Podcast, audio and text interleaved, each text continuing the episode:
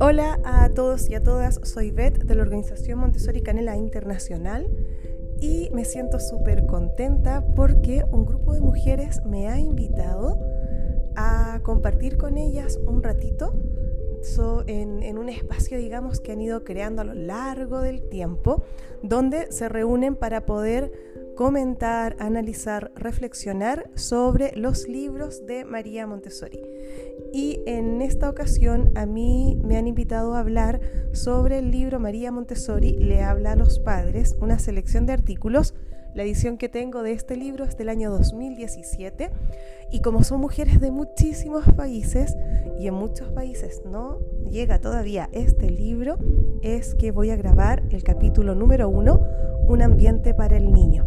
Este capítulo fue, es un artículo, ¿verdad?, que fue publicado el 19 de diciembre de 1931. Así es que atentos, atentas, porque voy a compartir entonces este artículo de María Montessori y te voy a invitar a hacer este viaje que siempre hacemos al pasado para intentar sentir lo que se estaba sintiendo en esa época, olfatear lo que se estaba olfateando, intentar tener en cuenta también el contexto sociocultural en el que fue escrito y publicado este artículo. Entonces, del libro María Montessori le habla a los padres, una selección de artículos, la edición que yo tengo es del año 2017, les comparto el primer capítulo que se llama Un ambiente para el niño. Una gran mujer, Helen Kay, fue la que profetizó que el siglo XX iba a ser el siglo del niño. A finales del siglo XIX comenzó una nueva era, la de las ciencias positivas. La higiene y la psicología entraron a las escuelas. Los niños comenzaron a ser estudiados desde otros ángulos y entre las diferentes conclusiones a las que se llegó estuvo el descubrimiento de que los niños eran víctimas de infelicidad y que sufrían de muchas maneras al trabajar. Aún así, el trabajo constructivo que debería haber surgido de este movimiento para ayudarle al niño no se ha hecho sentir, aunque se haya realizado mucho trabajo amoroso para mejorar a las escuelas. Por extraño que parezca, no se ha entendido la amplitud del problema. Se trató de muchas maneras el mal que la ciencia deploraba, pero no ha sido erradicado. Los esfuerzos más dignos de elogio estuvieron enfocados en disminuir la fatiga mental. Se intentó implementar escuelas al aire libre, juegos, la mitigación del castigo y la enseñanza placentera. La gente se unió para enfrentarse a la situación. Los maestros llamaron a los padres, al mundo entero, para fomentar el interés por la educación científica. Pero todos tomaron por un hecho que el aprendizaje en la escuela, por más científicos que fueran los métodos, significaba someter al niño a un sistema bajo el cual iba a sufrir, claro, por su propio bien. ¿En verdad debemos tomar el método de educación que involucra sufrimiento como algo indispensable? Quizás nosotros, los educadores y padres por igual unidos, propulsados por el amor, vamos por un camino sin salida. Quizás más bien deberíamos dar la vuelta y buscar un camino totalmente nuevo. Hay una anécdota sobre un rey que desea reformar su reino llama a sus consejeros y uno más sabio que los otros dijo, primero tiene que reformarse a sí mismo, a usted y a su corte. En esta paralela, el niño es el que toma el lugar del hombre sabio, porque él es la persona activa en este problema. Los grandes males no se vuelven paliando un error colectivo, Tomen como ejemplo el curso que llevó la emancipación de la mujer. No es una cuestión de darle a la mujer unos cuantos derechos más, sino más bien de reconocer una personalidad humana llena de vigor, capaz de contribuir con grandeza y seguridad al progreso de la humanidad. En cuanto a la cuestión social del niño, los males se deben a un error fundamental. Es una cuestión de reformar a los reformadores. Todos nosotros tenemos que cambiar. Nosotros somos los adultos y el niño depende de nosotros. Su sufrimiento, muy a nuestro pesar, es causado por nosotros.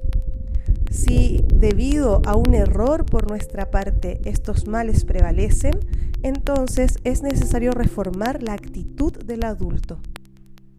Por ejemplo, por ahora estamos convencidos de que es necesario influenciar al niño para que éste se convierta en un ser sabio, un ciudadano útil y en una persona de mente instruida. Pensamos que somos los moldeadores, que sin nosotros no puede crecer. Nos sentimos abrumados por la responsabilidad y estamos convencidos como adultos de que debemos crear el carácter del niño. Para nosotros, el problema tan solo consiste en encontrar una manera de lograr eso, ya sea por el camino fácil o por el difícil.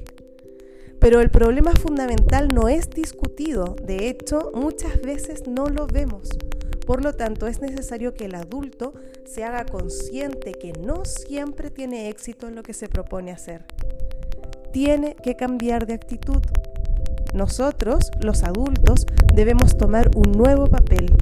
Debemos comprender que en lugar de ayudar al niño, lo estamos obstruyendo cuando tratamos de moldearlo directamente. Los adultos y los niños funcionan de manera muy diferente. El adulto actúa sobre su ambiente y lo transforma con ciertos propósitos en mente para adecuarlo a él. El niño trabaja para convertirse en hombre, empujado por una fuerza interna que lo lleva a una actividad continua. Adquiere así poco a poco sus características de un ser maduro. Ahora desconocemos su ser espontáneo, al niño que trata de trabajar constantemente. Si no lo hemos reconocido como tal desde antes, ha sido porque hemos puesto obstáculos en su camino.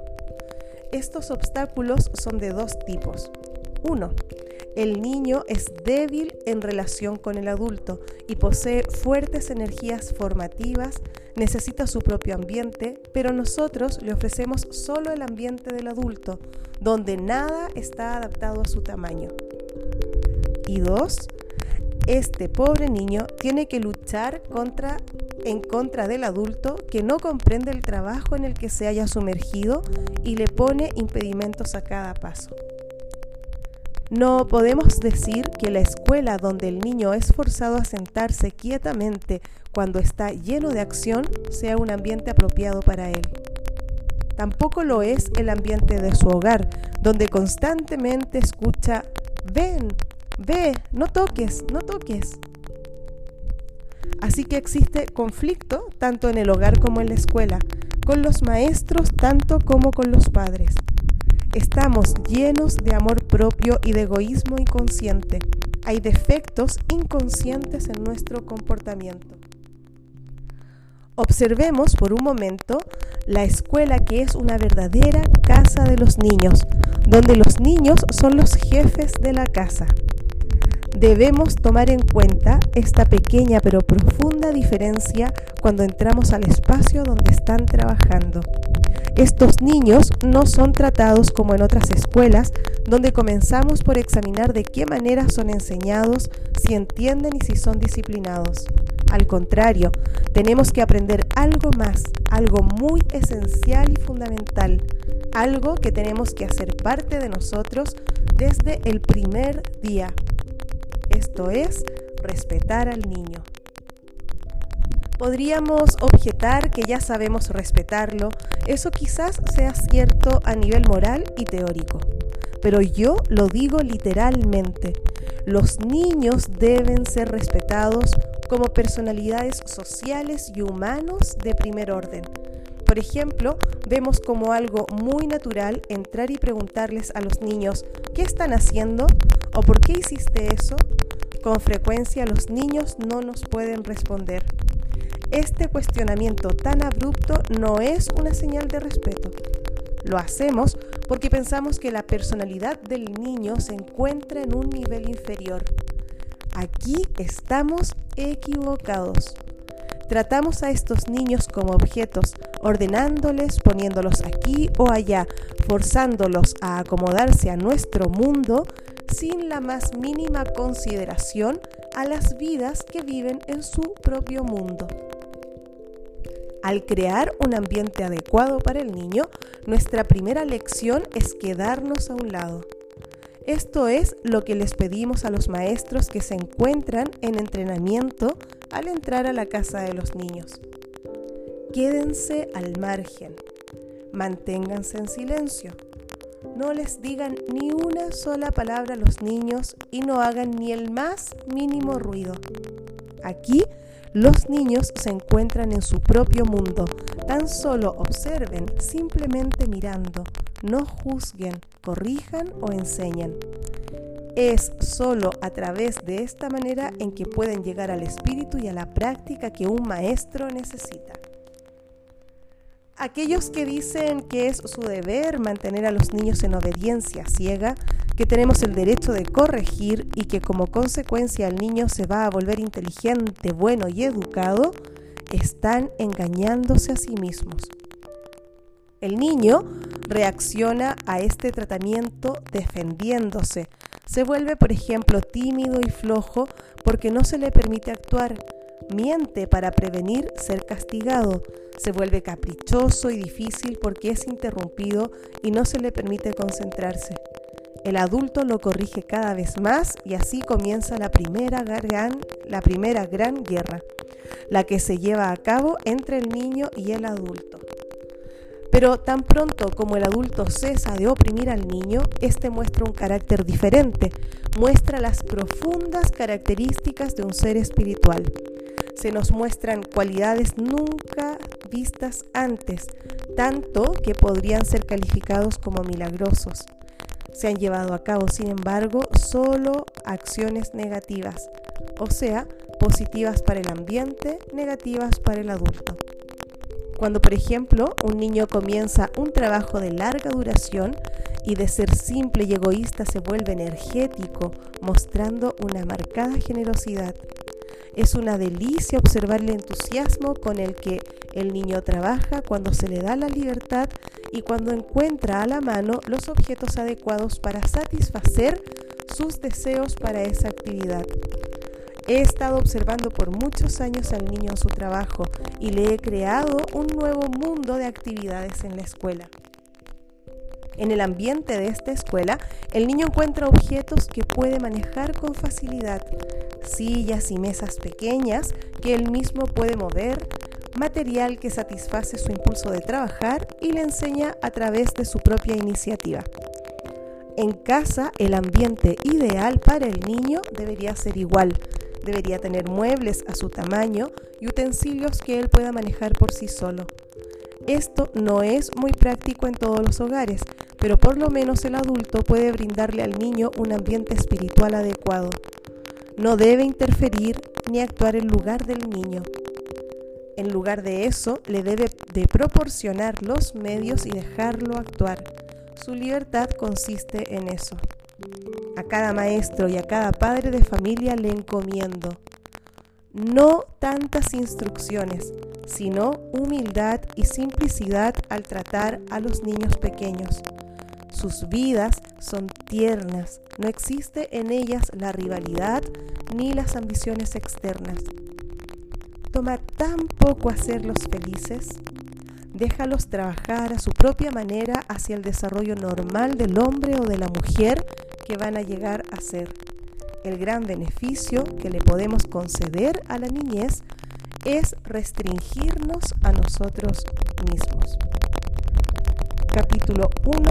Un ambiente para el niño del libro María Montessori le habla a los padres, una selección de artículos de la edición del año 2017. Y este artículo, Un ambiente para el niño, es del 19 de diciembre de 1931. Así es que, bueno, Deseo que eh, para todas las personas que lo están escuchando les pueda reportar, ¿verdad?, este espacio reflexivo y específicamente para todas las mujeres el grupo de madres, ¿verdad? De tantos países que, que se reúne a reflexionar alrededor del grupo de, de la literatura de María Montessori y que no tienen acceso a este capítulo, espero de verdad que les pueda servir, escucharlo tantas veces quieran y sin duda alguna eh, cuando nos encontremos ya vamos a tener tiempo de analizar y de intercambiar ideas. Les mando un abrazo muy grande, revisar el podcast Montessori Social, ir a todos los episodios anteriores donde hay eh, muchos capítulos de libros de María Montessori que siempre están en el contexto ¿verdad? de actividades o de eh, participaciones mías en congresos, en simposios, en conversatorios, en jornadas y que, bueno, ponemos siempre aquí al servicio también de la comunidad, respetando sobre todo los derechos de autor, pero también eh, teniendo este espacio de poder divulgar, de poder dar a conocer eh, este, este lugar, digamos, como tan, siento yo, simbólico, que es ir al origen de escuchar a María Montessori es impresionante y, creo que eso también es un derecho que tenemos todos y todas. Así es que les mando un abrazo grande. Vamos a seguir en contacto. El podcast Montessori Social además tiene toda una línea filosófica, tiene desarrollos, eh, desarrollado temas de observación y áreas curriculares, todas las áreas de materiales eh, Montessori de 0 a 3 años, que es comunidad infantil, de las escuelas, eh, también orientado a las familias, también todo casa de niños y ahora estamos en el desarrollo de temas de taller que es 6 a 12. Así es que súper, súper invitados e invitadas a continuar conectados descubriendo este ambiente preparado que se llama Montessori Social, que lo encuentras en todas las plataformas de podcast. Un abrazo y muchas gracias.